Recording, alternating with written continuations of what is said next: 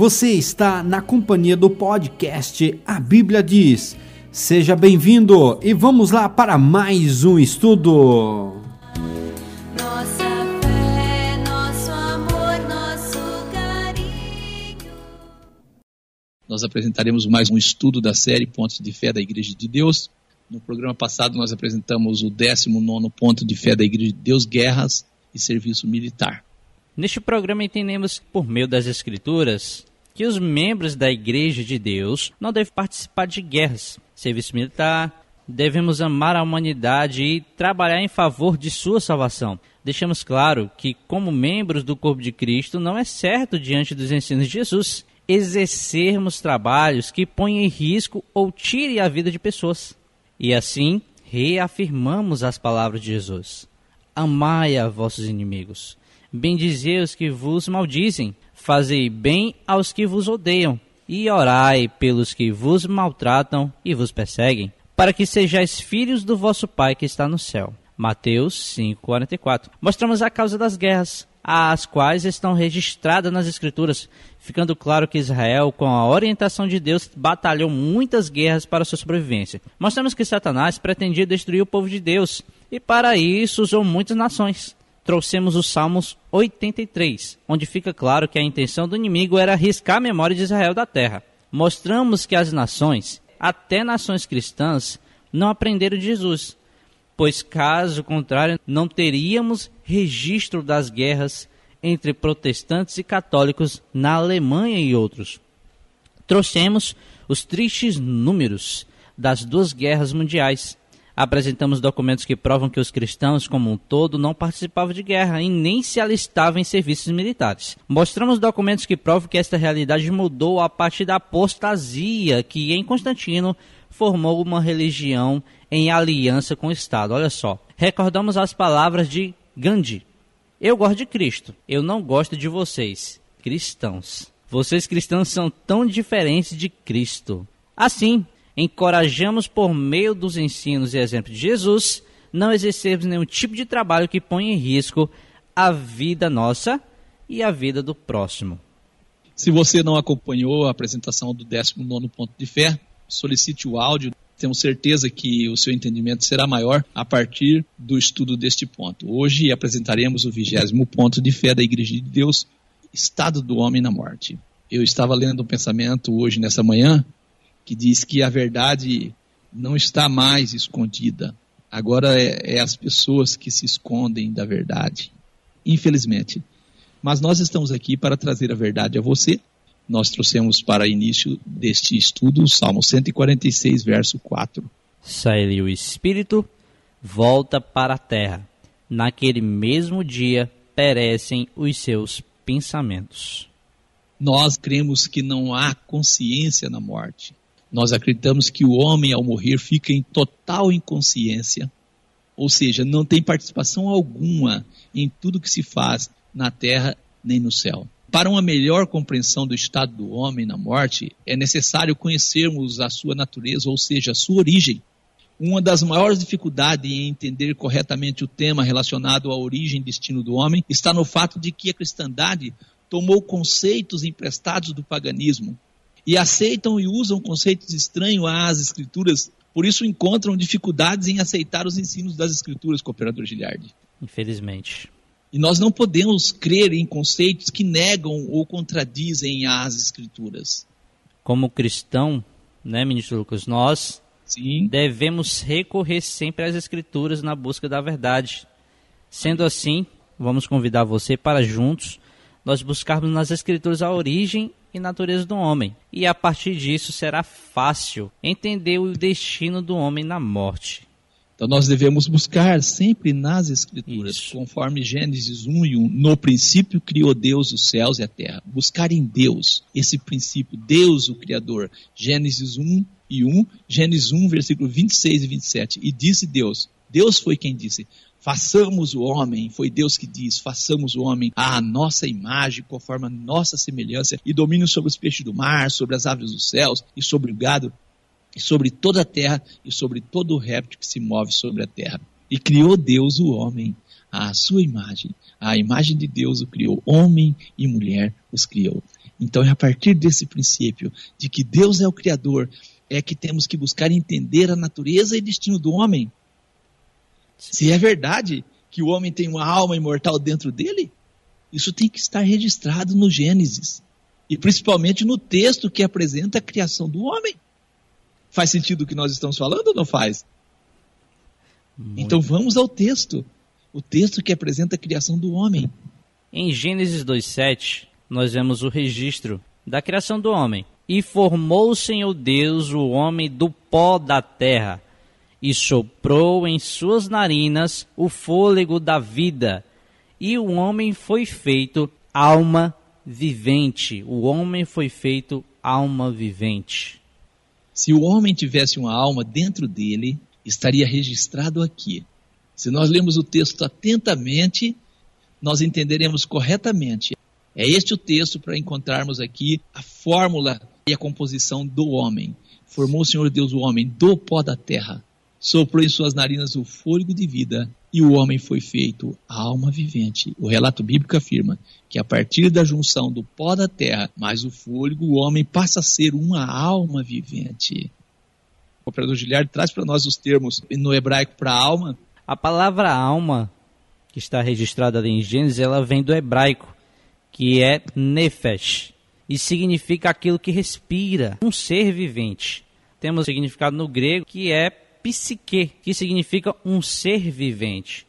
Baseado no que nós lemos em Gênesis 2 e 7, o homem tem uma alma ou ele é uma alma?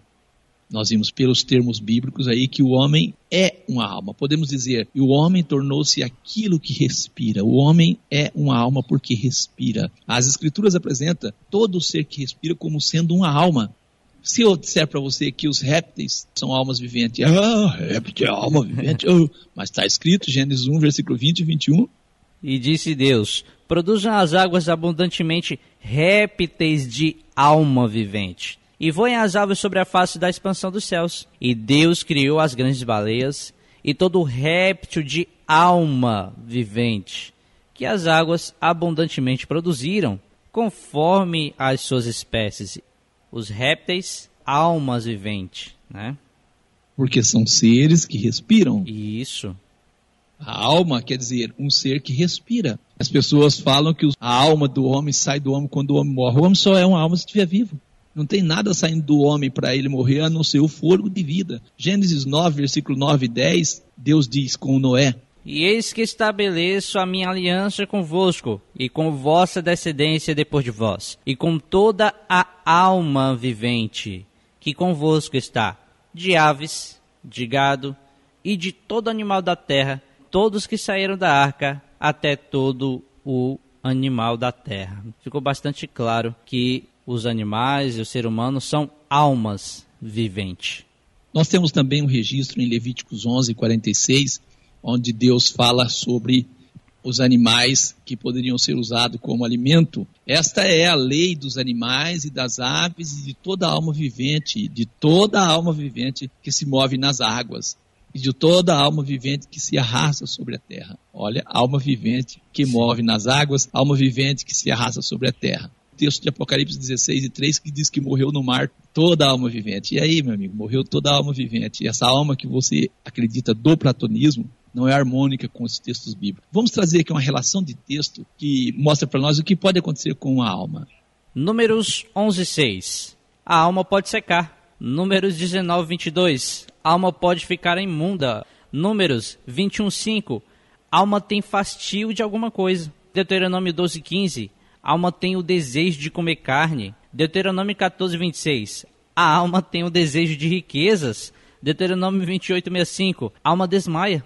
Salmos 84, verso 2. A alma suspira. Em Números 35, verso 15, a alma pode ser ferida. Em Salmos 30, verso 3, a alma vai à sepultura. Jeremias 6, 16, a alma sente canseira. Jó 6, 7, a alma toca em coisas. Jó 7, 15, a alma pode ser degolada. Salmos 19, verso 7, a alma pode ser refrigerada. Então isso tudo pode acontecer com uma alma, com a alma bíblica, né? Sim. pois um ser vivo é uma alma. Agora, com essa alma inventada pelo platonismo e adaptada dentro do cristianismo por São Tomás de Aquino e Santo Agostinho, esta alma não é harmônica.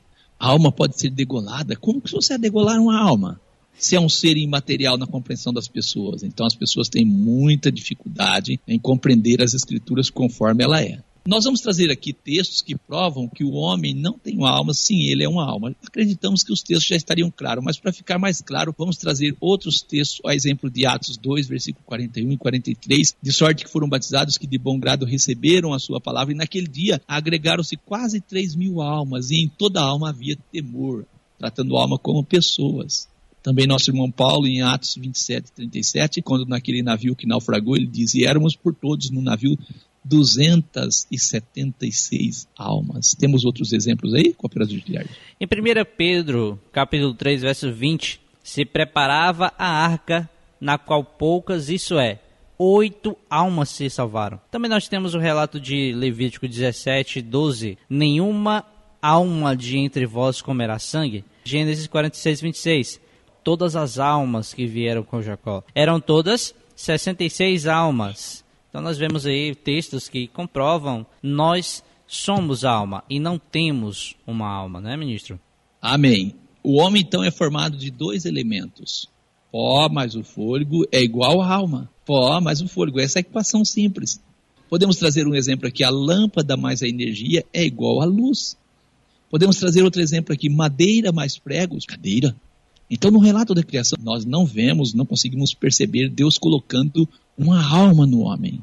Nós temos textos que provam que a alma pode morrer, pois as palavras corrupção, morte, morrer, perecer, matar são aplicadas em relação à alma. E segundo o dicionário, corrupção é o ato de corromper, depravação, apodrecimento. Perecer é o quê? Morrer, acabar, ser destruído. Segundo as escrituras, o homem passou a ser uma alma quando recebeu o fôlego de Deus. E ele deixa de ser uma alma quando passa pelo processo inverso ou para de respirar.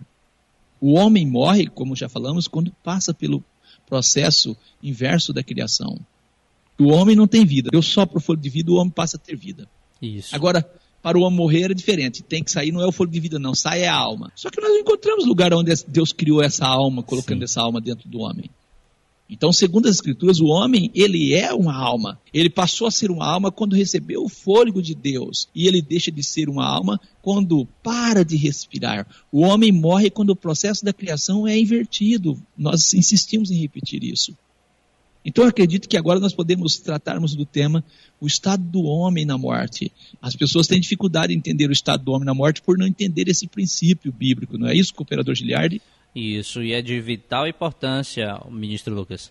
Deus é o criador de todas as coisas. Então, por meio da sua palavra, nós estudamos como o homem foi composto. E agora Amém. podemos entender o estado do homem na morte.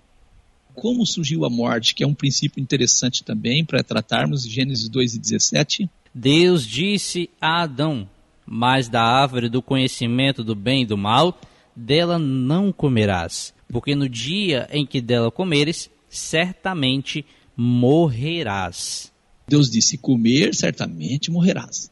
Gênesis 3, versículo 6. E viu a mulher que aquela árvore era boa para se comer e agradável aos olhos, e árvore desejável para dar entendimento.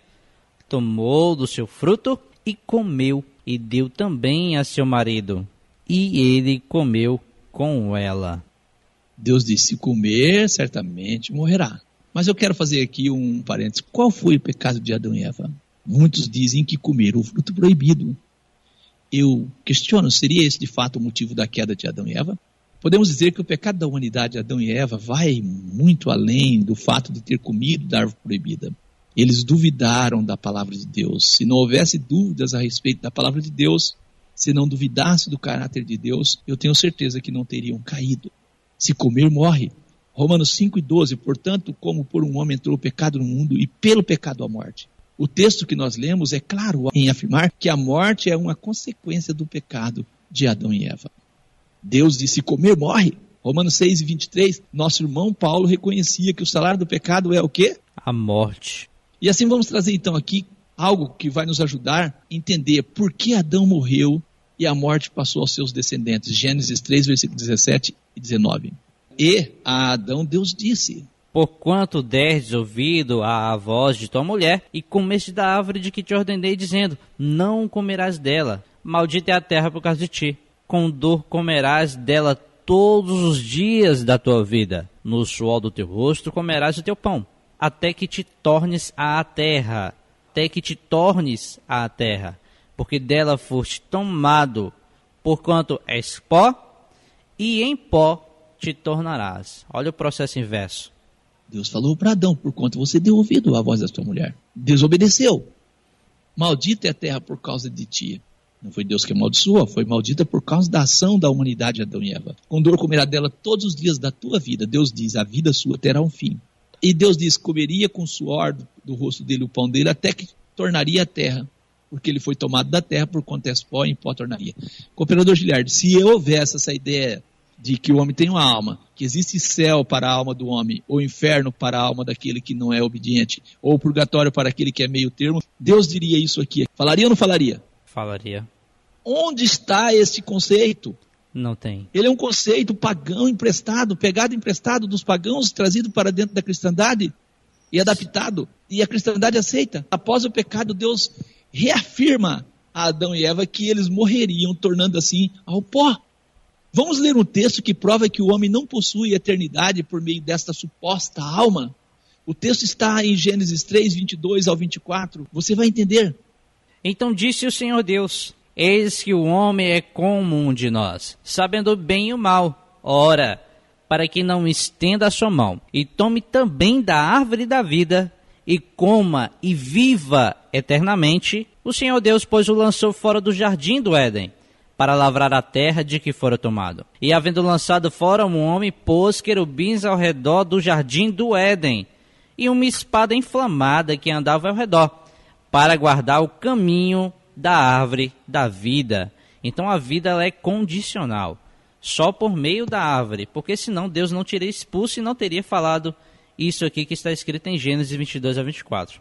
Esse texto mostra para nós que o homem não possui essa eternidade através dessa suposta alma, né? Não. Se a existência de uma entidade imaterial e eterna fosse uma verdade, que sentido faria no operador Giliardi as palavras de Deus? Nenhuma. Era só o homem Nenhuma. ser expulso. A existência da morte é uma prova de que a humanidade toda é descendente de Adão e Eva. Sugerimos a você, meu amigo que está nos ouvindo, a ouvir o programa, é, o sétimo ponto de fé da Igreja de Deus, a punição dos ímpios. Nós vamos apresentar aqui um pequeno resumo do tema punição dos ímpios. Ouça esse estudo e eu tenho certeza que a sua compreensão vai aumentar. Neste ponto número 7, nós mostramos por meio das escrituras que devido à queda de Adão e Eva, a morte passou a toda a humanidade e perderam a oportunidade de viver eternamente. Perderam. Assim entendemos que a morte, a perdição do homem não pode ser atribuída a Deus. A morte existe como uma consequência da desobediência à palavra de Deus. Mostramos que o próprio Jesus identificou o diabo como homicida. Podemos ver que a perdição do homem não tem relação nenhuma com o tormento eterno no inferno, mas sim com deixar de existir. Mostramos que não é possível, pelas Escrituras, acreditar que Deus punirá os pecadores a viver em tormento por toda a eternidade mostramos que o lago de fogo apresentado nas Escrituras não tem relação nenhuma com o lugar de tormento eterno. O lago de fogo é apresentado nas Escrituras como a segunda morte, a extinção completa do pecador. Em toda a Escritura percebemos que o plano de Deus é por fim ao pecado na terra. Deus quer destruir o pecado da terra. Mostramos neste estudo número 7 que os ímpios por não aceitarem sair da condenação herdada por meio de Adão, vão deixar de existir com o causador do pecado, Satanás e seus anjos. Mostramos que Deus proveu meios para que a humanidade saia da condenação herdada por meio de Adão e receba a vida eterna. Solicite de nós esse estudo, o áudio. Nós temos certeza que a sua compreensão será maior a partir desse estudo. Amém? As Escrituras afirmam a morte como consequência do pecado de Adão e Eva. Quer Isso. trazer textos nesse sentido para nós, cooperador Giliardi? Sim, sim. Em Romanos 5,12, nós vemos: Por um homem entrou o pecado no mundo, e pelo pecado a morte. A morte passou a todos os homens. Romanos 5,17. Pela ofensa de um só, a morte reinou por esse. 1 Coríntios 15, 21. A morte veio por um homem. Verso 22. Todos morrem em Adão. nós temos Efésios 2:1, mortos em ofensas e pecados. Efésios 2, verso 5, mortos em nossas ofensas. E em Colossenses 2,13 também o apóstolo Paulo diz: mortos nos pecados. As escrituras afirmam a morte como consequência do pecado. Não é estranho, eu digo, não encontrarmos nas escrituras a pregação de que na morte a alma do pecador se desprende do corpo para ser lançada no inferno? Não é estranho isso? As escrituras não ensinam que haja consciência de parte do homem na morte. Crer que parte do homem não morre é afirmar que o diabo tinha razão quando disse a Eva que Deus escondia dela alguma coisa, tá É vendo? verdade. Aí você dá razão pro diabo. Isso. Quando você crê que morre o corpo, porém a alma não morre, você está afirmando que o diabo estava certo ao dizer a Eva: certamente não morrereis. E Deus era quem mentia a Adão e Eva quando disse: Mas da árvore do conhecimento do bem e do mal dela não comerás, porque no dia em que dela comer, certamente morrerás. Gênesis 2,17. Há certas crenças que a cristandade mantém que coloca Deus como mentiroso. Jesus também é colocado como mentiroso, porque Jesus, em João 8,44, ele diz que o diabo é homicida. Se o homem tem uma alma e não morre, Jesus está mentindo também. O que acontece quando o homem morre? O que acontece, cooperador Giliardi? Em Eclesiastes, capítulo 12, verso 7, o sábio escreveu: E o pó volte à terra como era, e o espírito volte a Deus que o deu. O pó volta à terra e o espírito volta a Deus. Esse é o processo inverso da criação que a Bíblia ensina. Na primeira aliança, a palavra geralmente usada para espírito era qual? Rua, ruá, Cujo sentido básico são o quê? Vento, respiração, sopro, Os escritores da segunda aliança usaram a palavra grega. Qual palavra grega? pneuma, E qual o sentido dela? respirar, Relacionada ao ruá também, né? Ao espírito. Amém. Então tá aí, é o sentido da palavra espírito. Adão foi feito do pó, este volta à terra, porém o fôlego, ruar, ou pneuma, volta a Deus que o deu, Gênesis 2 e 7. Não vai voltar para Deus o que Deus não deu. Onde é que Deus deu uma alma para o homem para essa voltar para ele? Não tem. Não é possível entender aqui que esteja falando de algo imaterial, que por ocasião da morte volte a Deus. Ao ler Gênesis 2 e 7, não encontramos Deus dando algo imaterial ao homem. Nós afirmamos com base bíblica de que o espírito que volta a Deus é o fôlego que ele deu a Adão e que foi transmitido a todos os seus descendentes. Vamos ler Salmo 104, versículo 29 e 30, para termos um correto entendimento. Está escrito assim: esconde o teu rosto e ficam perturbados. Se lhe tira a respiração, morrem e voltam para o seu pó. Envia o teu espírito, que é o fôlego, e são criados. E assim renova a face da terra. Salmo 104, versículo 29 e 30. Devia estar aqui. Se tira a alma, ou se a alma sai. Jesus, quando estava morrendo numa dele, ele clamou com grande voz, dizendo: Pai, na tua mão entrego o meu espírito. E falando isso, ele fez o quê? Expirou. Lucas 23, 46. Assim entendemos que o espírito nada mais é do que o fôlego de vida, não pode ser uma entidade material. O homem recebeu vida pela inspiração de Deus e ele morre passando pelo processo inverso. Alguns textos, cooperador Giliard, nesse sentido, Que interessante, irmãos. O processo de criação, Deus dá a inspiração ao homem. E o homem recebeu o fôlego de vida e foi feito alma vivente. E a Bíblia confirma também o processo inverso, que seria o espírito, ou seja, respiração voltando a Deus. Gênesis 25, verso 8. E Abraão expirou e morreu. Também temos o relato de Gênesis 35, 29. E Isaac expirou e morreu. Em Gênesis 49, 33, nós temos o outro patriarca também, Jacó. Jacó encolheu seus pés na cama e expirou. Também nós temos o relato ali escrito em Atos, capítulo 5, verso 5. E Ananias, ouvindo essas palavras, caiu e expirou. Jó 3:11. Porque não morri e em saindo do ventre não expirei. Jó 32 verso 8.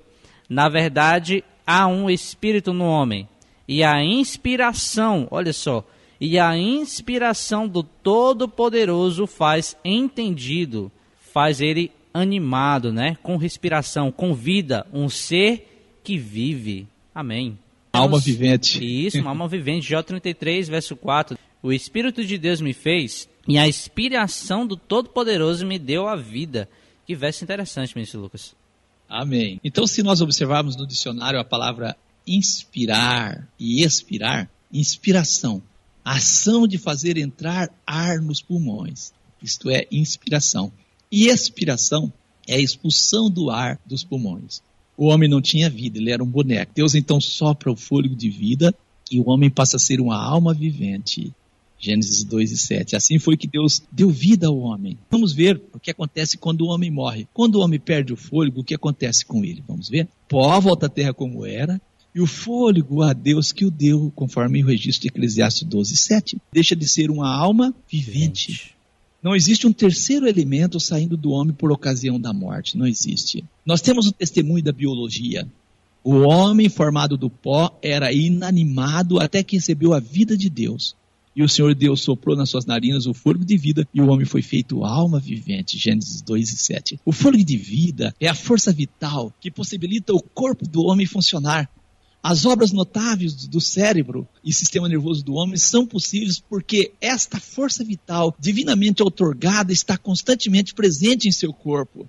Por isso está escrito em Jó 33 e 4: O Espírito de Deus me fez, a inspiração do Todo-Poderoso me deu vida. O fôlego de vida está intimamente associado com o oxigênio que o homem inala. O oxigênio é indispensável para a vida humana e animal. Sem ele, o homem não pode viver.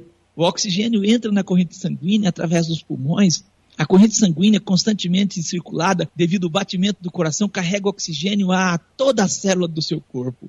Alguém não estaria, portanto, surpreso quando Moisés disse: A vida da carne está no sangue. Levíticos 17, versículo 11 e 14. Sem sangue não tem vida. Quando o homem morre, seus pulmões cessam de funcionar. Uma coisa interessante: no sangue tem uma, uma substância chamada hemoglobina. Ela é responsável por carregar partículas de oxigênio ligada ao ferro ali, não é isso?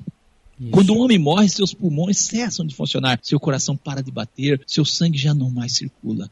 O fôlego de vida deixou seu corpo, seu cérebro e sistema nervoso estão inaptos para trabalhar. Quando o fôlego de vida deixa o seu corpo, o homem está morto. Quando o seu cérebro e sistema nervoso são separados desta força de vida a qual permite que funcionem, naquele mesmo dia seus pensamentos perecem. O fôlego de vida não é algo que tem consciência fora do corpo. O fôlego de vida deixa o corpo do homem na morte, conforme o registro Salmos 146, verso 4. E sai a sua respiração e ele retorna à sua terra. Naquele mesmo dia perecem os seus pensamentos. Quando o espírito, o fôlego, deixa o corpo do homem, ele segue sendo impessoal. O cérebro, o sistema nervoso do homem são partes do seu corpo. E eles são enterrados na sepultura e retornam à terra. Esse é um testemunho até da biologia. O testemunho das escrituras segue em harmonia com a biologia. Depois dessas coisas aconteceu adoecer o filho desta mulher, a dona de casa, e a sua doença agravou tanto que nele não ficou mais fôlego. Primeiro Reis 17 17. Jó 33 e 4, o Espírito de Deus me fez, a inspiração do Todo-Poderoso me deu vida. Jó 27, 3 e 4, Jó disse, enquanto em mim houver o alento e o sopro de Deus nas minhas narinas. Nós dizemos, sem o cérebro, que é a parte de seu corpo, o homem não pode pensar. Sem um sistema nervoso, ele não pode sentir. Como bem registrou o sábio Salomão, tudo que a tua mão encontrar para fazer, faz-o conforme o teu poder, pois não há trabalho, nem indústria, nem sabedoria, nem conhecimento na sepultura para onde vais. Eclesiastes 9, versículo 10. As faculdades mentais do homem só funcionam por causa do fôlego que Deus o deu. Não há parte do homem que pode existir à parte do seu próprio corpo, não há são os mortos conscientes, baseado no que nós estudamos até agora, já dá para responder essa pergunta com tranquilidade, não dá, cooperador Giliardi? Demais. Vamos então ainda, o cooperador Giliardi, analisar alguns textos que vai nos ajudar a entender isto de maneira a não ficar margem para o erro. Quando morre uma pessoa, qual o estado dela segundo a Bíblia, cooperador Giliardi? Ela está consciente? Será? Salmo 146, verso 4. Olha só o relato bíblico. Sai-lhe o espírito, volta para a terra, naquele mesmo dia perecem os seus pensamentos. Perecem os seus pensamentos. Amém. Em Eclesiastes 9, verso 5 e 6. Porque os vivos sabem que hão de morrer, mas os mortos sabem de tudo, é isso?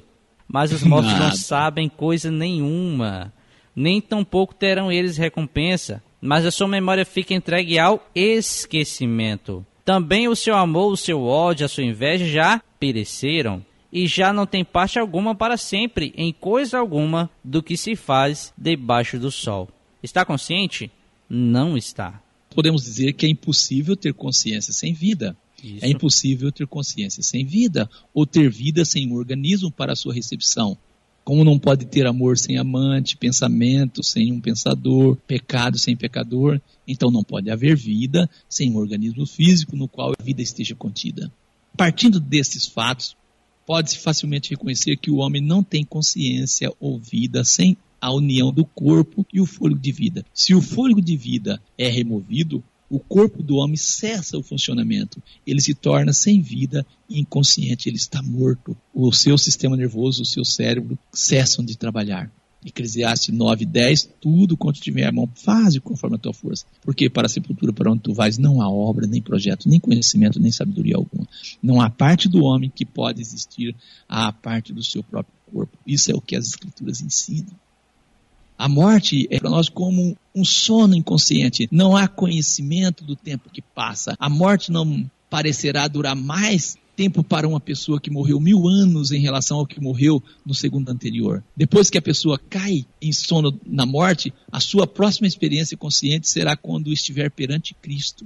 Se é um crente, ele estará perante Cristo, o noivo sobre as nuvens, a nuvem de glória na primeira ressurreição. Se é um pecador, ele estará perante Cristo como juiz na última ressurreição. Muito tempo pode passar entre a morte da pessoa e a sua ressurreição, mas ela não terá noção disso. Não terá. Os crentes, porém, não precisam temer o sono da morte, eles têm a esperança da ressurreição para a imortalidade. Vamos aqui versos que provam que nós estamos falando a respeito da morte como um sono. Deuteronômio Amém. 31, 16. Dormir com os teus pais, ou seja, seus, seus antepassados, né? Jó 7, 21, agora dormirei no pó. Jó 14, 12, acordar, se levantar do sono. Em Salmos 13, 3, eu durmo o sono da morte. Em Jeremias 51, versos 39 e 57, dormi um sono eterno. Daniel 12, 2, dormi no pó da terra. Em João 11, nos versos 11 a 14, ali no relato de Lázaro, Lázaro dorme, está morto. Olha a compreensão naqueles tempos bíblicos, ministro Lucas, né? Amém. Em Atos 7, 60, Estevão dormiu. Em Atos 13, 36, Davi dormiu. Em 1 Coríntios 11, 30, muitos dormem. Em 1 Coríntios 15, 6, onde o apóstolo Paulo vai falar sobre a ressurreição, ao falar da morte, ele fala assim, ó, alguns já dormem. 1 Coríntios 15, verso 18, dormindo em Cristo. Em 1 Coríntios 15, 20, primícias dos que dormem.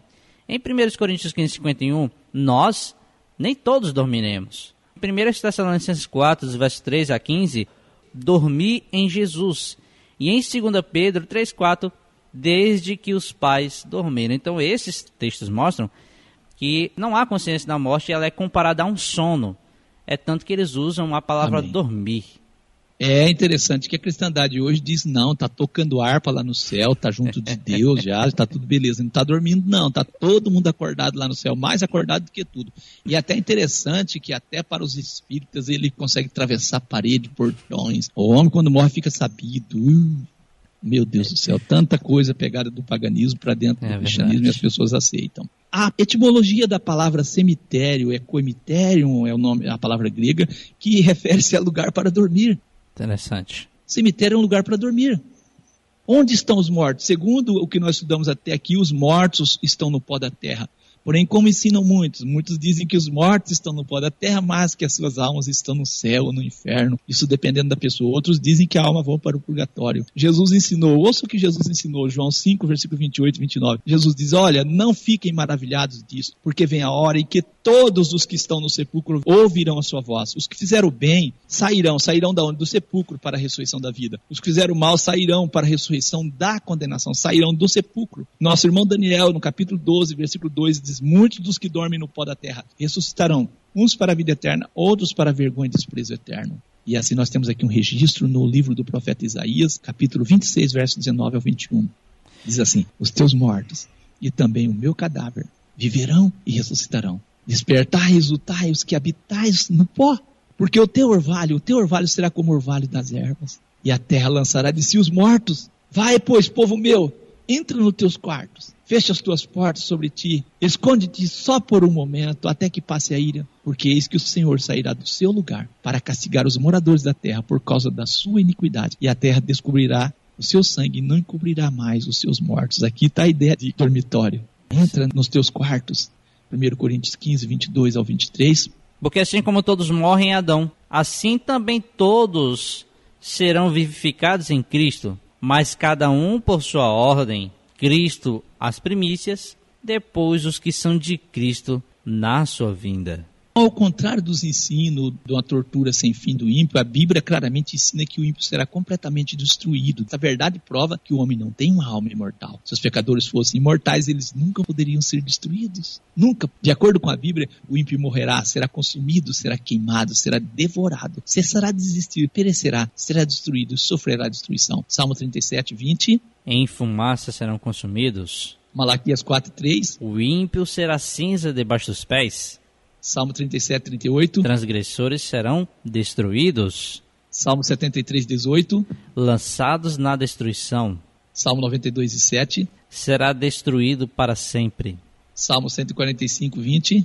O ímpio ele destruirá. Provérbios 10, 29. Destruição dos que obram iniquidade. Isaías 1, 28. Destruição dos transgressores. Mateus 7, 13. Caminho largo para a destruição, Filipenses 3, 19. dos quais o fim é a destruição. 2 Pedro 2, 12. Perecerão completamente. Mateus 3, 12. Queimará como palha. Malaquias 4, 1. Serão queimados. Obadias 1, 16. Será como se eles não existiram. Salmo 37, 10. Seu lugar não será. Provérbio 10, 25. O ímpio não mais. O pecador se, se perderá não por ser pecador, mas por rejeitar o perdão. João 3,19, a condenação é esta. A luz veio ao mundo e os homens amaram mais as trevas do que a luz, porque suas obras eram más. Vamos falar algo aqui que entendemos não ser necessário, mas depois de tudo que apresentamos, ainda vamos tocar nesse assunto. Devem os filhos de Deus consultar-se com os mortos? Você consultaria com um médico sabendo que ele não sabe nada? Deuteronômio 18, versículo 9 ao 13, o que, que diz desse assunto? Cooperador Giliardi? Quando entrares na terra que o Senhor teu Deus te der, não aprenderás a fazer conforme as abominações daquelas nações. Entre ti não se achará quem faça passar pelo fogo ao seu filho ou filha, nem adivinhador, nem prognosticador, nem agolgueiro, nem feiticeiro, nem encantador, nem quem consulte a um espírito adivinhador, nem mágico, nem quem consulte os mortos. Pois todo aquele que faz tal coisa é abominação ao Senhor. E por essas abominações o Senhor teu Deus os lança fora de ti, de diante de ti. Perfeito serás como o Senhor teu Deus. Aqui é um relato quando o povo foi entrar em Canaã. Então Deus Amém. abomina aqueles que vão consultar os mortos. Isaías 8, 19. Quando, pois, vos disserem, consultai os que têm espírito familiares e os adivinhos, que chiureiam e murmuram. Porventura não consultará o povo a seu Deus? A favor dos vivos, consultar-se-á aos mortos? As escrituras ensinam que os mortos não sabem nada. Isso. que não tem parte mais aqui, que sua memória ficou entregue ao esquecimento. Então, a quem as pessoas estão consultando? Nosso irmão Paulo escreveu em 2 Coríntios 11 e 14, ele diz, não é de admirar, porquanto o próprio Satanás se disfarça em anjo de luz. Você já deve ter ouvido a expressão irmão de luz. Satanás transforma em anjo de luz. Queremos terminar aqui dizendo o seguinte, quando a teoria de Platão a teoria da imortalidade natural da alma foi aceita, muitas importantes doutrinas da Bíblia foram ignoradas e negadas. Desde que os teólogos creram que o homem tem uma alma imortal, eles não puderam ver a necessidade do retorno de Cristo à Terra para recompensar os justos e julgar os mortos. Desta forma, as doutrinas da Bíblia, a ressurreição para a imortalidade, a segunda vinda de Cristo, seu futuro reino na Terra, foram negligenciados, ignorados e negados. Muitos crentes fiéis que continuaram a estudar a palavra de Deus e seguir seus ensinos foram tratados como hereges. A despeito da perseguição da Igreja Católica Romana, existem crentes fiéis à Bíblia em vários países, praticamente todos os séculos, desde os dias dos apóstolos, mesmo com perseguição. Nosso próximo tema é o 21 ponto de fé da Igreja de Deus, ressurreição dos mortos. Convidamos você a estar conosco. Nós convidamos a todos os ouvintes para que nesse instante nós possamos fazer a oração final. Vamos orar então em nome de Jesus. Eterno e soberano Pai, nós agradecemos ao Senhor por estarmos diante da tua presença santa. Te louvamos, ó Deus, porque o Senhor tem sido misericordioso, bondoso, cheio de graça para com cada um de nós, revelando o querer do Senhor e a tua vontade para nós. Sabemos, ó Deus, que muitas vezes ao pregarmos estes assuntos, coisas assim, somos tratados ainda hoje como herege. E ainda assim somos tratados hoje como herege. Ainda não, apesar de não existir mais uma inquisição, algo que não impede as pessoas de aceitar a verdade, mas mesmo assim em nossos dias muitos têm fugido da verdade da tua palavra. E nós aqui no programa não estamos criticando a fé das pessoas, nós apenas estamos sempre trazendo aquilo que as escrituras diz. Mas infelizmente muitas pessoas trazem conceitos estranhos às escrituras e mantêm dentro da sua fé. Nós agradecemos ao Senhor pelo conhecimento da tua palavra e rogamos que este ouvinte que ouviu esta palavra possa ser tocado pelo teu espírito para entender, ó Deus querido, das Escrituras conforme a verdade expressada pela boca do nosso Senhor Jesus, pelos santos profetas do nosso Deus e por todos os nossos irmãos que testemunharam, até dando a sua vida muitas vezes por este evangelho verdadeiro. Nós agradecemos ao Senhor por tudo, oramos por cada ouvinte, que as bênçãos do Senhor possam enriquecer a vida de cada um, conforme o teu querer e a tua vontade. Pai Deus eterno, repreendemos os espíritos da incredulidade e da dúvida, em nome do Senhor e Salvador Jesus o Cristo. Amém. Amém, Senhor. Graças a Deus. Então, em nome de Jesus, nós encerramos o programa À Luz das Escrituras. Você acabou de ouvir um estudo de um programa da Rádio Encontro com Deus. A Rádio Encontro com Deus é uma web rádio da Igreja de Deus. Baixe o aplicativo e acompanhe a nossa programação. Acesse igrejasdedeus.com.br barra rádio.